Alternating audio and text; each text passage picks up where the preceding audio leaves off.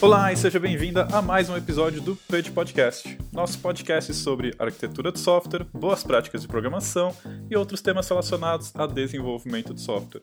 Eu sou Márcio Frais Davi e junto comigo, como sempre, está meu amigo e colega Juliano Martins Silva. E aí, Márcio, beleza? Beleza, Juliano. A programação extrema define cinco valores fundamentais, que são comunicação, simplicidade, feedback, coragem e respeito. No episódio de hoje, a gente vai conversar sobre um desses valores, a coragem. Então, conta aí para o pessoal, Juliana, dentro do contexto da programação extrema, o que é coragem? E aí, Márcio? Cara, eu penso que a coragem ela tem uma forte relação com a adoção da programação extrema num contexto onde a cultura e a, a forma de trabalho já é uma, é uma forma tra tradicional e que está muito tempo já é, é, colocada na empresa, né? então tem bastante gente já trabalhando da, daquela forma. É assim, a, a, encarar aquela mudança, né? e é uma mudança, se você for ver, comparar com o tradicional, uma mudança até que, que grande, né? brusca. Assim. Então, só para dar um exemplo, na programação extrema, a gente tem práticas como a programação pareada, que em muitos casos, a gente já falou disso em outro episódio aqui no podcast, programação impar, né? A programação pareada, ela, muitas vezes, ela não é muito bem vista, né? Ela tem aquela ideia de que você tem de desperdício, né? Que você tem duas pessoas é, fazendo o trabalho de uma e que elas poderiam estar fazendo duas coisas ao mesmo tempo e, e no final do, do, expediente você teria duas coisas feitas e não uma com os dois trabalhando junto. Então é um tipo de, de situação que vai até de encontro com estudos que foram feitos na área e que o pessoal, por, por ter aquela cultura, né, por, por já estar trabalhando de uma forma, é, se apega naquilo e, e, não deixa a gente propor coisas novas. Né? Então, é, existe esse pensamento de fábrica ainda dentro da, da, do desenvolvimento de software, né? Em você é, forçar o cara a fazer hora extra, é, você colocar o, né, é, sobrecarregar o cara de trabalho, é, essas ideias mais novas de programação em par não são bem vistas, porque se você fosse apertar parafuso, realmente duas pessoas apertariam dois parafusos, né? Então, é, eu acho que coragem tem muito a ver com isso, sabe? Numa forma, num, num plano geral, né? Então, é, o, é, a programação extrema ela traz várias práticas que são meio disruptivas, assim. Então, isso precisa de coragem, às vezes da pessoa, do time para tentar colocar isso para o time, às vezes do time para colocar aquilo na, num contexto maior na, na, na empresa, né? E aí Depende do, do, da forma que você está ali, do jeito que é seu, seu trabalho. Bacana. Acho que outro exemplo seria a prática de TDD dentro da programação extrema, o desenvolvimento de software guiado por testes, que se a gente for pegar esse senso comum, assim, é uma prática bastante estranha, assim, né?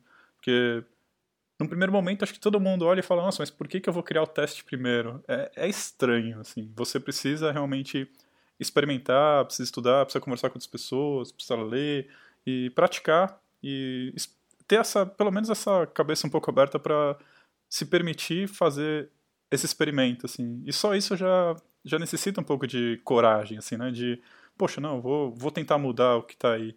E acho que hoje em dia desenvolvimento ágil já não é um tabu, assim, né? Então, muitas empresas vão falar que fazem, vão tentar praticar, mas é ainda um pouco superficial, pelo menos a, a visão que eu tenho, assim. Muitas empresas adotam de fato, mas muitas ainda de uma forma bastante distorcida, meio estranha ali, e ainda tem, eu sinto um certo preconceito ainda e uma certa tendência a camuflar um pouco as coisas e continuar fazendo naquele formato menos iterativo e mais cascata e não, não, eu estou fazendo teste, mas eu não estou fazendo TDD, né? Que ele faz meia dúzia de teste ali, enfim. E a programação extrema, meio que não dá para você fingir que você está fazendo programação extrema. Assim, né? São práticas tão disruptivas, assim, tão enraizadas ali. O próprio TDD, programação impar, não dá para você falar que você está fazendo programação impar e não fazer, né? Não dá para falar que você está fazendo TDD e escrever o teste depois, assim. Então, eu acho que eu, eu gosto muito da programação extrema justamente por isso. Dentro do, do movimento ágil, assim, Eu acho que a programação extrema ainda é um pouco mais enfática assim, na, nas práticas e acho que realmente sem ter essa coragem para enfrentar o, o, esse desafio é, fica bastante complicado. Eu acho muito legal esses valores ali da programação extrema, né? como eu falei no começo: comunicação, simplicidade, feedback, coragem e respeito. E quando eu comecei a estudar programação extrema, eu achei curioso, assim, porque a gente já falou aqui nesse podcast, quando a gente fala programação extrema, já vem, né, sei lá, frameworks e linguagens e coisas bem técnicas ali. E quando você pega o livro e começa a ler, vai falar de comunicação, simplicidade, feedback, coragem, respeito. São coisas que a gente não costuma ver muito sendo discutido, pelo menos na minha faculdade, acho que em nenhum momento. Tudo bem que, sei lá, me formei né, em 2005, então programação extrema ainda estava um pouco na infância, acho que segunda, segunda edição do livro Extreme Programming Explained, lá do Kent Beck, se não me engano, saiu em 2004, então eu já estava lá. A primeira edição já tinha saído no final de, dos anos 90, mas é, ainda era um movimento que ainda estava crescendo muito. Eu não sei como é que está hoje em dia. Não sei se tiver pessoas mais novas aí que estão fazendo faculdade nos últimos anos aí, pode até contar pra gente se isso já é discutido. Mas eu não sei também você, Juliano, mas quando eu fiz faculdade a gente não, não discutia isso. E quando eu fui encarar ali a, o mundo real, no meu estágio e depois no, no trabalho ali, eu sentia muito medo.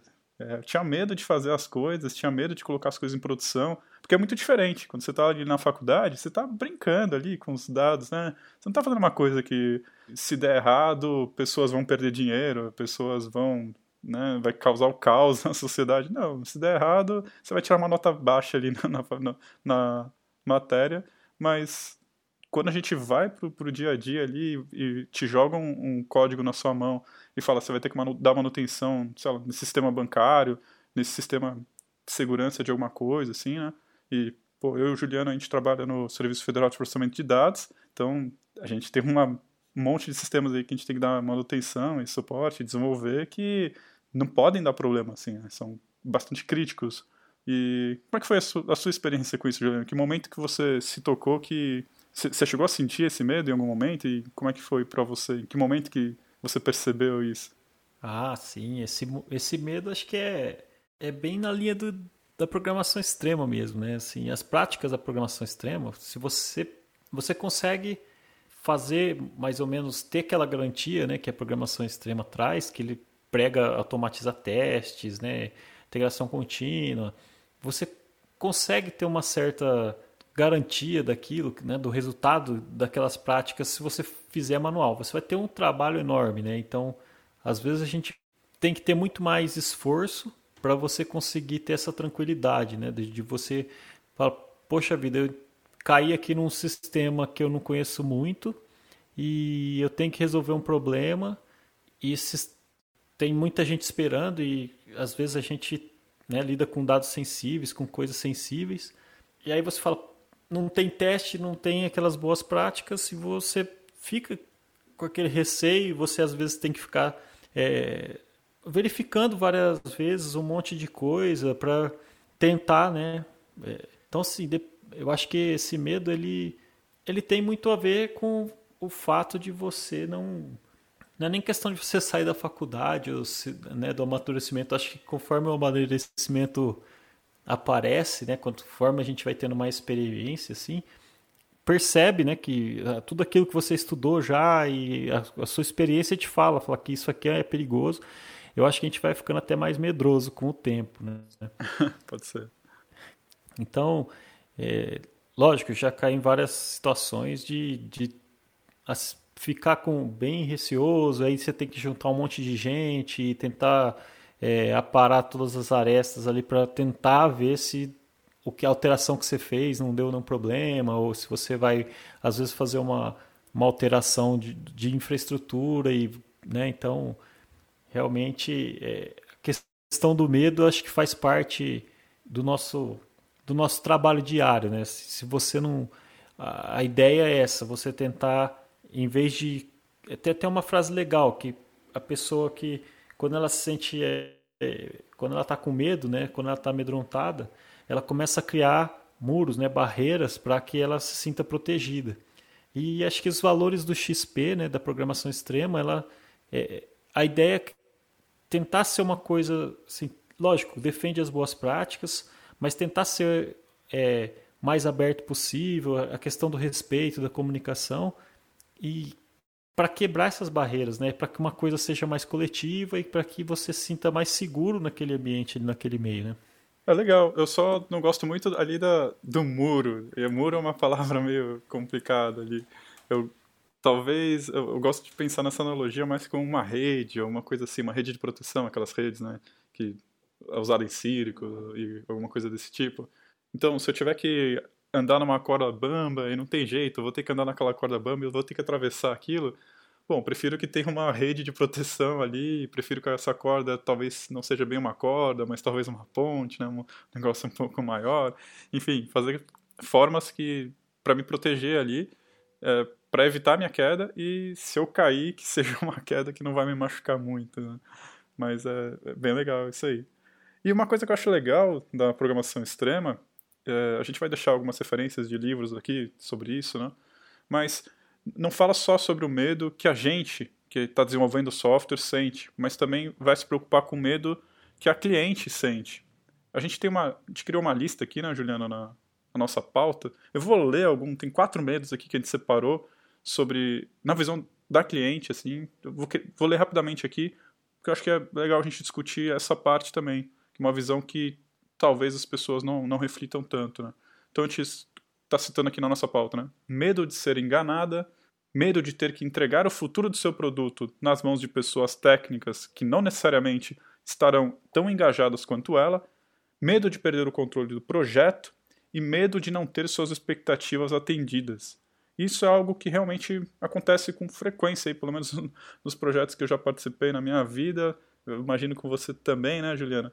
E a programação extrema, então, vai tentar ajudar um pouco nisso também, né? De, de proteger não só as pessoas que estão desenvolvendo, mas também a cliente. Afinal, se não tiver cliente, a gente não dificilmente vai conseguir desenvolver o sistema. Né? Alguém vai ter que pagar pelo sistema que a gente está desenvolvendo aí. E, e a programação extrema vai ter essa preocupação também. Eu acho isso é, muito, muito interessante. Vai desde a parte de gestão do projeto ali, até como fazer o teste automatizado. Né? Não, é, não é sobre. Esse nome engana a gente. Assim, né? Pensa que é só sobre programação, mas é sobre todo o processo de desenvolvimento de software. E eu acho isso muito bacana. Bom, Márcio, acabei de atualizar aqui minha. Como que eu vou dar meu exemplo da próxima vez e vou dar esse exemplo da rede do circo aí, porque eu gostei também, não conhecia. e, e, eu acho que é isso aí. O, apesar do cliente não fazer parte né, do, do, do da, da, empresa, né? Vamos pensar que são duas empresas, né? Uma empresa contratando um serviço de software, né? De desenvolvimento de software. O cliente, né? Aquela pessoa que representa o cliente, ela não é da mesma empresa que você.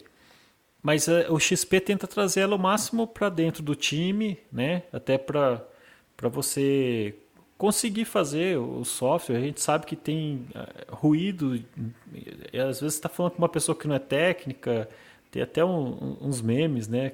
Na época nem era meme ainda, mas tem uns desenhos aí que falava o que, que o cara pediu, o que, que foi entregue, o que, que ele realmente queria. então, assim, é, essa aproximação é justamente para a gente conseguir ter feedback do cliente, conseguir ter uma. fazer mais. ficar mais próximo dele e tentar entregar para ele o que ele precisa, né? E isso acho que faz. dá uma segurança para ele também, né? Desses medos que você falou, para que ele lide melhor com, com o desenvolvimento, né? Porque às vezes o cara tá, ele fica com medo de especificar uma coisa abertamente, não ser muito bem aquilo, aí às vezes ele começa a enrolar, começa a atrasar o projeto. Então, eu acho que a segurança aqui, essa, essa ideia de rede, né? O cara também acaba criando quando ele vem pedir, porque se tiver um contrato ali muito é, específico, ele vai perder dinheiro. Aí, então, é, a ideia de você pegar todo mundo, mesmo que não seja na mesma empresa, mas todo mundo que participa daquilo ali e tentar dar uma segurança para ela, para ela, para que ela trabalhe livremente e tenha transparência nas coisas, no pensamento, nas, nas falas e tudo, né? E talvez essa seja a parte mais difícil ali da, da programação extrema, porque adotar TDD ou adotar pair programming ou até mob programming, que, nossa, parece uma coisa super radical, assim, mas depende só das pessoas ali da, da sua empresa, né? do seu time de fato ali, das pessoas que você está contratando, enfim, que você está pagando ali. Né? Mas quando a gente está falando mais essas coisas, então você falou de contrato e esse tipo de coisa, aí não depende só da gente, depende da pessoa que está contratando a gente também, né? Que está bancando o projeto. E às vezes você precisa ter um trabalho de convencimento ali e tentar explicar para a pessoa, porque é muito comum, assim, né? Não é exatamente o nosso caso, né, Juliano? Porque a gente trabalha aí por uma empresa pública, mas a gente também tem alguns. dá para fazer alguns paralelos aí, mas o que a gente vê aí no mercado, eh, pelos relatos que a gente ouve, são coisas do tipo: ah, eu preciso fazer isso aqui, quanto você me cobra e com quanto tempo você vai me entregar, né? Então a pessoa vem ali com uns requisitos super alto nível ali, né? Que não, não, não dá para ter qualquer tipo de, de, estimativa e ela quer saber o preço e quando você vai entregar. E a gente já falou várias vezes aqui no podcast. Normalmente a pessoa nem sabe exatamente o que ela quer. Não tem, é muito raro assim a gente ter todo o escopo completamente fechado. Enfim, e aí o XP, o método ágil em geral, mas a gente está falando mais de XP aqui, vai tentar também ver essa parte. Então, vamos tentar ter contratos mais abertos, com um escopo mais variável, a gente vai permitir que a cliente mude de ideia e, e enfim, como você falou, ela faz parte ali do time e não só isso, mas ela tem uma, uma voz muito forte, muito ativa nessa parte de priorização. Então, ela que vai decidir o que, que você vai fazer, que ordem que você vai fazer. E cada pessoa ali dentro do time vai ter uma certa responsabilidade, né?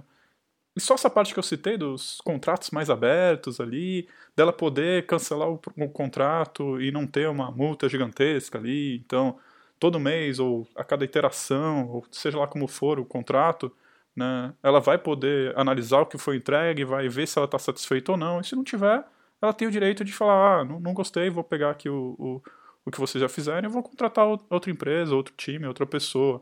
Então, é uma coisa né, que engloba toda a, parte, assim, desde o comecinho lá da, da gestão de como o contrato vai ser escrito até como vai ser escrito os testes automatizados ali. Então a programação extrema é, é bem mais ampla, assim, né? acho bem legal isso. Sim, em relação ao contrato, é interessante porque é citado o contrato mais aberto, com menos garantias para os dois lados, né? E fala assim, é preciso ter coragem, né? Tanto para um lado como para o outro, para você ter um, um contrato que não dê tantas garantias para os dois lados, né? Exato. né? Mas quando você pensa num, numa uma, na ideia do ágil, né? De você fazer é, iterações e ter feedback contínuo tal. Se você tem um contrato que tem um escopo fechado e toda vez que o cara pedir qualquer coisa diferente, você vai ter uma um vai cobrar aquele retrabalho, vai cobrar muita muito para então assim, para se garantir, né, você coloca lá uma cláusula no contrato que beleza, definindo o escopo da primeira iteração, a hora que terminar, você tem que aceitar. Se você mudar de ideia, você vai pagar o dobro, sei lá uma coisa para garantir o time, né? Para essa, essa queda de braço, de escopo, prazo e preço, né?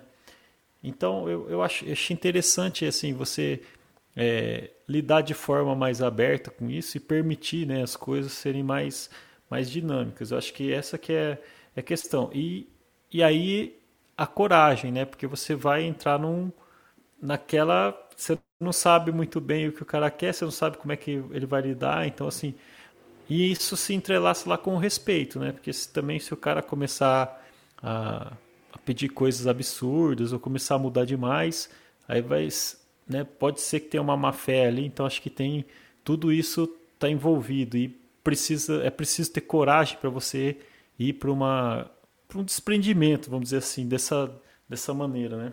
Eu acho legal esse seu exemplo porque mostra que não dá para aplicar só um dos valores da programação extrema. Não dá para a gente chegar e falar, ah, vamos ah, utilizar só a coragem e ah, vamos deixar de lado o respeito, o feedback, a comunicação, né, simplicidade.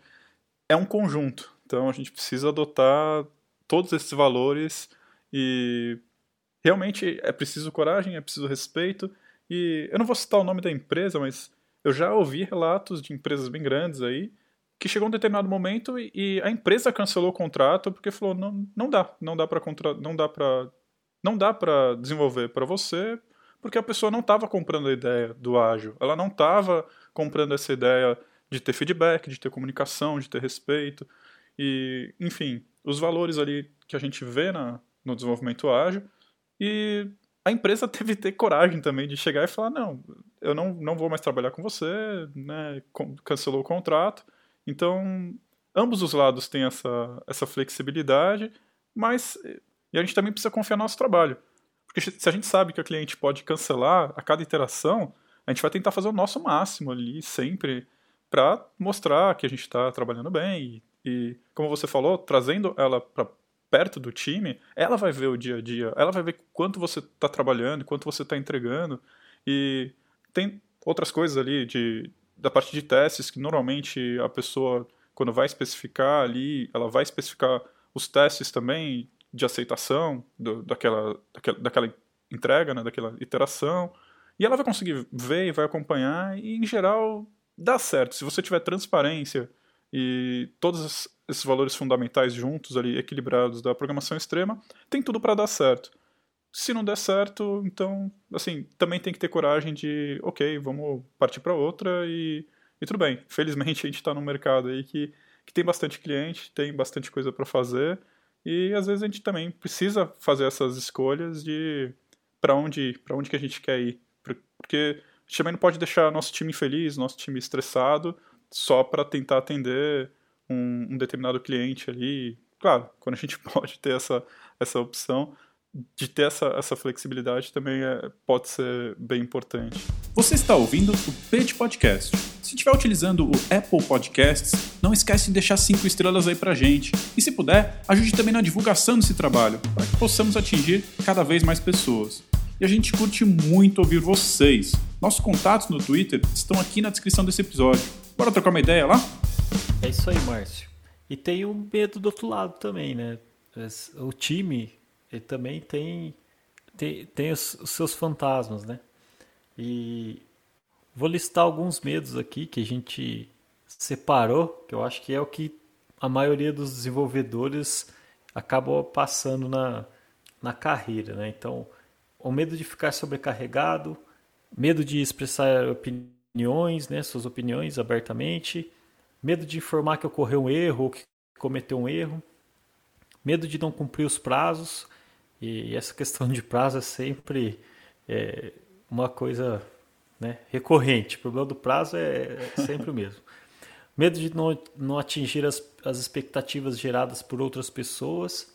Medo de não ter as informações necessárias para finalizar o trabalho, que tem a ver um pouco com o que a gente falou lá do cliente. Né? O cliente está tá com medo e está se precavendo e está se, às vezes, escondendo informação. E o outro lado também está ali com medo de não conseguir entregar porque não consegue é, é, ter informação suficiente. É o medo de ter que se sujeitar a um cronograma onde é inviável implementar um código com a qualidade que gostaria, que tem a ver com o prazo também, né? Então, assim, acho que a maioria dos medos do desenvolvedor tem a ver com, com, aqueles, com aquela relação entre preço, prazo e qualidade, né? Então, o cara quer pagar pouco e quer um prazo apertado e acha que. Né, então, acho que a qualidade vai ser a mesma. Né? Então, tem tudo isso e acho que o fruto do nosso trabalho, né, é difícil você ter que lidar com todos esses medos e tem a ver com você conseguir entregar um produto com, com, com a coisa, com aquilo que você acredita, né, que você estudou, tal. Então, assim, é difícil às vezes você é, ouvir de alguém que fala assim, não, faz de qualquer jeito porque precisa entregar hoje e você fala, pô, meu trabalho, né, que tá indo ali, né? É, é, sei lá, será que se fosse com um músico você conseguiria fazer? Não, faz de qualquer jeito que você tem que entregar hoje, que aí ninguém vai gostar, né? Então, tipo, é, eu acho que os medos que envolvem a gente, fora, sei lá, já citei lá no início algumas coisas, tipo, você tem que lidar com com código que você não conhece, que não tem teste, não tem uma garantia, que acaba que deve estar tá dentro desse desses medos aí que eu listei. Acaba gerando a famosa dívida técnica ali, né? É isso aí. E quem nunca sentiu algum desses medos, né? Ou todos esses medos no, no mesmo projeto? É, é bem complicado. E eu acho muito interessante, assim, como a programação extrema vai lidar com isso de uma forma bem simples no final, assim. Porque a gente tem lá, por exemplo, eu vou pegar um desses itens aqui, medo de informar que cometeu um erro. Mas se a gente estiver trabalhando com mob programming, esse medo não vai fazer mais muito sentido, assim. Ou se você estiver pareando e os pares estiverem alternando ali, a gente tira aquela, aquele conceito que a gente ainda infelizmente vê em muitos projetos, muitas empresas, de apontar o dedo e falar, né, ah não, o Juliano cometeu esse erro aqui. Poxa, mas se foi pareado, primeiro que provavelmente vai diminuir bastante essa quantidade de erros. E se acontecer, poxa, foi, não foi bem o Juliano, né? Foi o Juliano, o Márcio, pô, e a gente vai conversar e vai tentar entender o que aconteceu. Eu acho que esse medo vai diminuir bastante, assim, né? E acho que os outros ali também. Se a gente tem ah, medo de não conseguir cumprir os prazos acordados, mas se a gente trabalhar com interações pequenas e, e a cliente estiver perto do time, acompanhando e fazendo ali o backlog junto e priorizando, ela vai ver o que está acontecendo. E se a gente for transparente com ela e tiver as questões ali de feedback, tiver a questão de comunicação, tudo isso vai ajudar a, a mostrar que, de repente, o prazo realmente era inviável e a pessoa vai entender muito melhor do que aquele velho formato cascata que a gente fazia lá atrás. Ah, não, sabe? Se a cliente chegar com um contrato e falar, ah, não, mas ó, tá aqui o contrato que você assinou um ano atrás, que você hoje, dia 10 de abril, você ia entregar isso aqui e você não entregou. E é diferente assim, né? Então acho que, que é bem bacana como todas as práticas e todos os fundamentos ali da, da programação extrema vai de alguma forma, amenizar bastante esses medos e, voltando à analogia, lá criar aquela rede de segurança. E aí talvez a gente se sinta um pouco mais à vontade para cruzar ali e chegar do outro lado com, com mais segurança. Né? É, é interessante essa parte que você fala que você não tem mais esse o dono do erro, né? É, ou personificar o erro, né? O erro é do cara ali. E se você pensar aqui em todos, todos esses medos, se você estiver trabalhando de forma aberta, né, transparente, porque eu acho que em outras situações acontecem também isso de querer culpar um ou outro, né? Então, é, às vezes você tem uma equipe que não é multidisciplinar, por exemplo, e tem uma pessoa que faz o teste, ou então uma pessoa que faz só isso, faz aquilo, né? Tem uma equipe que faz de tudo, mas não são todas as pessoas pessoas que fazem de tudo. E aí você fala assim, ah, o prazo não foi para frente porque o implementador demorou mais do que ele poderia. Tá certo que o XP ele, ele defende também com que uma equipe que tem essa é, multidisciplinar, né? essa pluralidade de, de conhecimento e habilidades, mas ainda assim, vamos supor que a gente está fazendo uma adoção, né? Essa, a questão de você estar tá sempre de forma coletiva, tratando as coisas de forma coletiva e com transparência e tudo é, as pessoas. A questão de é, expressar opinião também, né? Às vezes o cara. Sim. Ele quer falar que ele não vai conseguir, mas todo mundo vai olhar para ele com cara feio, ou vai. Né, ou, ou então ele vai ser chamado a atenção porque. Né, pô, espero que você faça isso. Não é para você falar que, não é, que você não, consegue, não consegue. Então, toda essa, essa ideia, e por isso que eu acho que até o XP é simples, né? Porque é, parece simples, mas aquelas palavras ali, respeito, comunicação, simplicidade, é, são muito fortes, né? Então, assim, a hora que o cara fala que não vai conseguir fazer alguma coisa, ou que ele está com, com receio de não dar certo, se você tiver o respeito de ouvir aquilo e tentar buscar uma solução conjunta, aquilo vai fazer parte do time como um todo, né? Aquele medo não vai ser só mais de um. E aí o medo que é compartilhado, né, assim, entre aspas, compartilhado, ele acaba se dissolvendo, ele deixa de ser o medo, porque você tem outras pessoas ali que estão estão te segurando, né, puxando você. Eu acho que é, é parece que é simples, né, sim, mas a, a, o, os conceitos ali, o que está envolvido é, é, forte. Eu acho que é, é interessante essa ideia que você colocou de no, fica bem claro quando você fala de um erro do programa, porque você está em mob e tal, e aí você fala assim, ah, não foi imperícia de uma pessoa porque tinha 3, 4, né? A pessoa não, não foi porque o cara não sabe programar, né? Que é, é o que leva um erro sempre é, leva, um, leva a pensar que um erro de um programador que está fazendo sozinho é porque ele não sabe fazer as coisas. Mas ali tem mais gente, pô, esses erros tendem a diminuir, né? Um erro de programação em si. E os erros que acontecem podem ser erros de não ter entendido, né? Um erro que é que está dizendo mais sobre a equipe mesmo e da forma de trabalho do que da pessoa em si, né? Então acho que isso que também tira o medo dela. Essa cultura de culpabilidade, assim, é, é bem, bem complicada. O importante é, quando a gente achar o erro, levantar a mão quanto antes, ocorrer um erro, explicar o que aconteceu. E realmente o importante é corrigir e também entender por que, que aconteceu e tentar evitar que ele aconteça de novo. E aí entra pós-mortem, entra esse tipo de coisa. Então, é, é muito uma questão cultural de, de não esconder o erro, porque todo sistema vai ter algum tipo de falha, né? E quando a gente encontrar, tentar uh, explorar por que, que aquilo está acontecendo e, e, formas de, de evitar. Então, é, é muito uma questão cultural mesmo. Isso que é, mais uma vez, eu falo assim, que é, que é muito legal na programação extrema, que a gente não vai falar de frameworks e de tecnologias, e claro que isso é, é fundamental, né? Não dá para desenvolver software sem isso, sem saber isso. Você saber programar bem é, é o mínimo que, que é exigido para que a gente consiga desenvolver um software de qualidade. E conforme você falou aí, eu lembrei de uma história que aconteceu comigo numa empresa muitos e muitos anos atrás, bem no comecinho da minha carreira, e logo que eu me formei, a empresa nem existe mais, foi, foi vendida muitos anos atrás, mas teve um dia específico assim que me marcou tanto que eu, que eu lembro até hoje, que dava muito problema os sistemas, era um sistema importante, assim, bastante. Várias empresas grandes e em meios de comunicação utilizavam, enfim. E tinha muito, muito usuário mesmo. E a gente tinha muito problema em produção, e problemas assim, que a empresa perdia muito dinheiro, que a cliente perdia dinheiro, eram coisas bem críticas, assim. E aí um dia a líder do projeto que eu tava, a líder do time que eu tava, chamou a gente para conversar e ela queria que a gente trouxesse propostas para melhorar o processo e tal. Eu achei super legal da, da parte dela no primeiro momento. Falei, poxa, um, um momento aqui de abertura para a gente conversar, para a gente trocar ideia.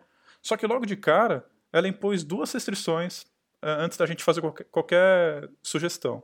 A primeira restrição é que não poderia envolver custo. Então a gente não poderia aumentar o custo do desenvolvimento. E a segunda grande restrição que ela pôs é que não poderia impactar o prazo. E eu lembro que eu era recém-formado, mas eu fiquei já olhando o resto do time assim e falei, poxa, mas se eu não posso mexer no prazo, não posso mexer no custo, o que, que eu posso fazer aqui, né? Porque o que ela estava propondo ia exigir algum tipo de mudança, ou seja, na mudança cultural, mudança de tecnologia, ia ter que ter alguma mudança ali. E a mudança vai, vai ter algum tipo de impacto. É impossível você né, mudar sem causar nenhum tipo de impacto. E aí ninguém sugeriu nada, aí ela mesma começou a dar exemplos, assim. Ela, não, então, por exemplo, a gente poderia criar uma planilha de... E, a empresa que mais... A coisa que mais tinha ali no projeto eram planilhas para controlar testes manuais. Então, assim, existiam zero testes automatizados. Na época eu já conseguia vislumbrar, assim, mas eu não tinha o conhecimento técnico ali, um analista bem júnior ali ainda. E, então eu conseguia olhar e falar, nossa, mas esse sistema seria tão fácil testar, mas eu não, não tinha tempo e nem conhecimento ali. E pelo discurso dela, também não tinha espaço para propor uma coisa assim, né? Tipo, ah, vamos é, pesquisar formas de automatizar os testes, né? Não, pô, se eu fizer isso, vai impactar o custo, vai impactar o prazo, né? É, mas a curto prazo. A longo prazo, provavelmente a gente ia desenvolver muito mais rápido, com muito mais qualidade, com muito menos erro, e a cliente ia perder, ia deixar de perder dinheiro. Mas é uma visão tão limitada ali, né, daquele momento específico, que todo mundo ficou quieto. Não, a gente não sentiu abertura assim, para propor nenhuma grande mudança. E o resultado foi que a gente continuou tendo um monte de erro em produção. Assim, não, não tem milagre. Né? É, ela queria aumentar a qualidade do sistema sem ter custo e daí alterar o prazo, né? Mais ou menos isso. É. Voltando para o tripé lá que você citou, né? e realmente, esse tipo de situação acho que é bem comum também, né, Márcio? É, a gente vê que tem um. Precisa de uma correção de rumo, assim, às vezes até na, na começou a desenvolver um projeto, nem conseguiu entregar ainda, mas já sabe que tem que, né, pô, a gente está vamos co corrigir aqui o rumo, do, mas ah, não, mas ó, a gente vai corrigir, mas a gente não pode. E aí já Aí talvez começa. Beleza, aí no caso ela fez uma, uma gambiarra administrativa e ganhou uma planilha a mais e que não deu resultado. Mas se você falar num código, numa coisa que você precisa corrigir um design, uma arquitetura, aí você começa a criar certas coisas que lá no futuro você vai ter que lidar e que vai ser vai, vai, vai demorar muito mais, né? vai, vai te trazer é, muito mais prejuízo do que você colocar a mão ali na hora. E, e é uma outra é uma outra premissa do XP, né? Que é o design simples. A gente falou também, tem um episódio falando de é, monólito primeiro e design simples. A gente fala bastante disso, né? De manter a arquitetura, a solução e que também é, é uma é uma coisa citada nos livros aí de XP que você precisa ter coragem para fazer isso, né? Outra coisa envolvendo a coragem que é o nosso tema de hoje, para você manter aquele sistema simples, sem querer ficar adiantando coisas do futuro, colocar abstrações ou generalizações no código e no criar uma arquitetura mais parruda para já avisando uma coisa do futuro, deixar isso simples, precisa ter coragem para porque depois você vai ter que lidar com essa mudança ali na frente e, e vai exigir, né, vai exigir de você alterar o que está funcionando e tal, e isso precisa ter coragem para assumir esse tipo de responsabilidade. Isso faz com que o sistema fique mais simples, né? Fique mais fácil você absorver o que o cliente espera de você no futuro próximo, né? E mais uma vez é um pouco contraintuitivo isso que você falou. E isso que é interessante, né? Então, em vez de você, ah, vou ter coragem para arriscar, criar um modelo super complexo de abstrações aqui, que talvez, quem sabe, daqui a dois anos eu vou usar. Não, a gente está falando de ter coragem de evitar isso, de não fazer isso. Isso que é, que é interessante.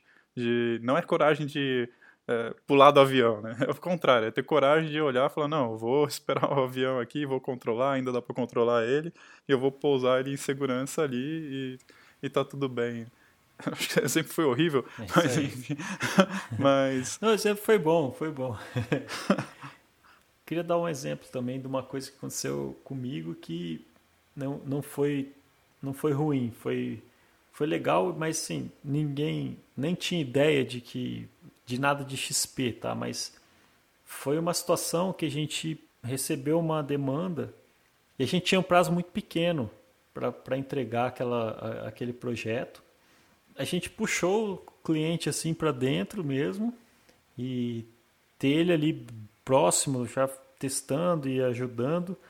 E ele participou e ele viu qual era o esforço que a gente estava fazendo. Né? Então, era um, espaço, era um curto período e a gente precisou fazer hora extra, precisou fazer, trabalhar muito ali para conseguir entregar. E o cliente percebeu e aquilo ali fez com que o cara, em algumas, em algumas, alguns momentos, ele abria mão de certas coisas que falasse, pô, isso aqui seria interessante, mas a gente está percebendo que vocês estão ralando para caramba, estão fazendo um sistema de qualidade que vai atender, então vou deixar para uma segunda versão algumas coisas que, que não são é, imprescindíveis agora. Então, assim, a gente conseguiu lidar com essa situação, né? Que não era em, que a gente falou aqui do prazo, né, de você trazer o cliente para perto e você mostrar para ele que às vezes ele está criando uma coisa, um prazo que é inviável, né, que não dá para você é, cumprir. E no caso ali, como o prazo é, nosso era fixo, ele percebeu que ele podia abrir mão de alguma coisa no escopo para caber, porque ele estava percebendo que estava todo mundo engajado e estava todo mundo dando sangue ali, mas que realmente não é uma coisa trivial construir um sistema, né? um, um, um software. Então foi uma experiência legal que a gente teve. Ninguém pensou ali em, em XP, né? Foi uma coisa que já faz um bom tempo até. Lógico, XP já existia, mas não, não teve essas ideias por trás, nada. Mas a gente meio que, por precisar resolver as coisas, a gente começou a puxar o cliente, puxar e ele veio. E aí a gente conseguiu ter esse resultado e foi bacana, foi bem interessante. Bem legal esse depoimento aí, mostra realmente também a coragem ali da pessoa que estava com vocês, né? Do cliente que estava com vocês ali, de falar que não, tudo bem, vamos, vamos deixar. Ele, ele, poderia falar, não, eu preciso disso, vocês assinaram o contrato aqui, então vocês vão ter que dar um jeito de fazer aí, se vira, né? Mas não, ele estava tava próximo e fazendo parte do time ali, porque em teoria é muito mais fácil para ela assinar um documento e falar, ah, eu quero, vou, vou, falar com vocês daqui a seis meses e se vira aí. Mas se ela está comprometida com, com o projeto, com a entrega, ela, né, essa pessoa vai ter que estar tá próxima ali e vai vendo o dia a dia e faz parte realmente do time. Isso é muito legal. Mas, Juliano, a conversa tá bem legal. Ainda tinha outras coisas aqui na pauta que eu queria comentar, tem outras histórias para contar, mas nosso tempo já tá acabando. Tem alguma última coisa que você quer comentar sobre esse tema?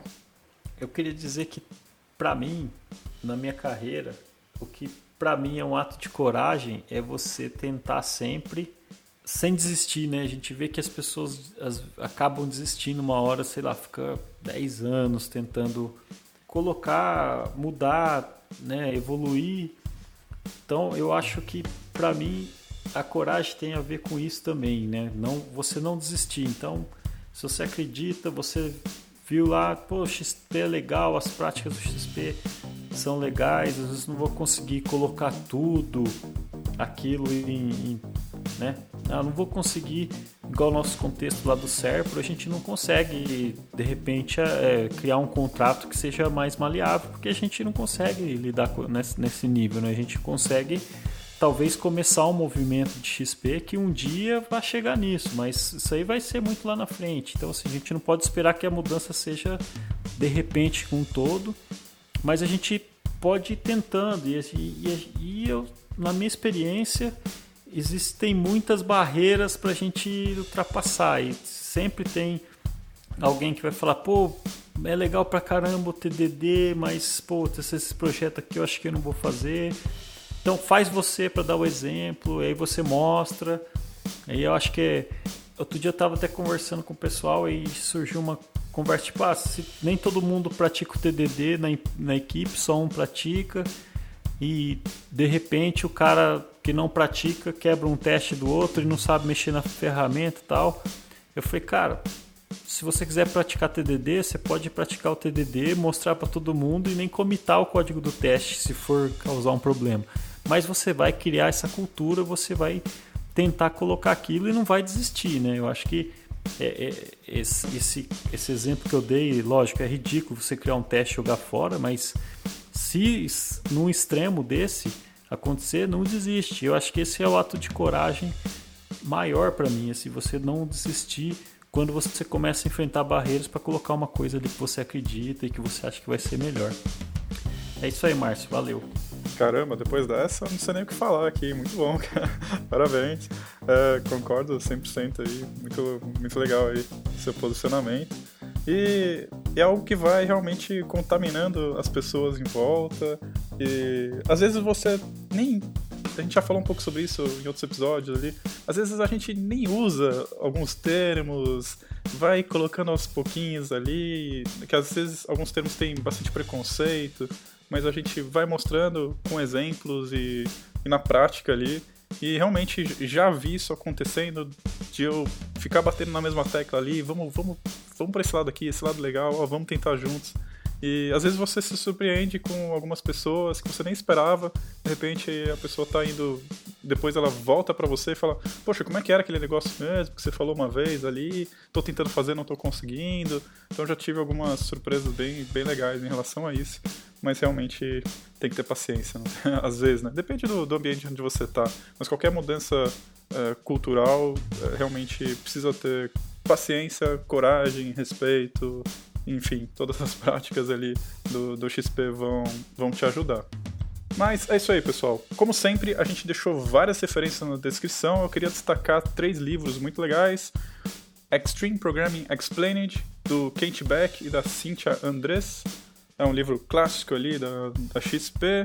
tem um outro livro que não é tão falado, mas eu gostei muito dele, não vejo muita gente falando, mas é o Planning Extreme Programming, que ele vai tentar trazer um pouco mais esse lado de gestão e tudo mais, da, da programação extrema. É um livro bem tranquilo de ler também, bem gostoso. Já é um livro um pouco antigo, então talvez por isso nem tantas pessoas falem sobre ele. Acho que tem livros aí de na parte de ágil, de gestão, que, que são mais famosinhas. Mas é um livro que é do Kate Beck e do Martin Fowler. E são duas pessoas que eu admiro muito, que eu gosto muito. E quando eu vi que eles dois tinham se juntado para escrever um livro sobre XP, que é uma área que eu gosto muito, falei, não, é isso aqui, eu preciso ler esse livro e não me arrependi, foi, foi muito legal. Os dois que eu citei são livros bem tranquilos de ler. E tem o terceiro, que aí é uma indicação do Juliano, eu ainda não li esse livro, mas a, o nome é Extreme Programming e é escrito por um brasileiro, o Vinícius Manhães Teles. É, eu não li, mas é, é um livro de 2004, indicação do Juliano, ele curtiu, então vou incluir aqui, aqui na lista.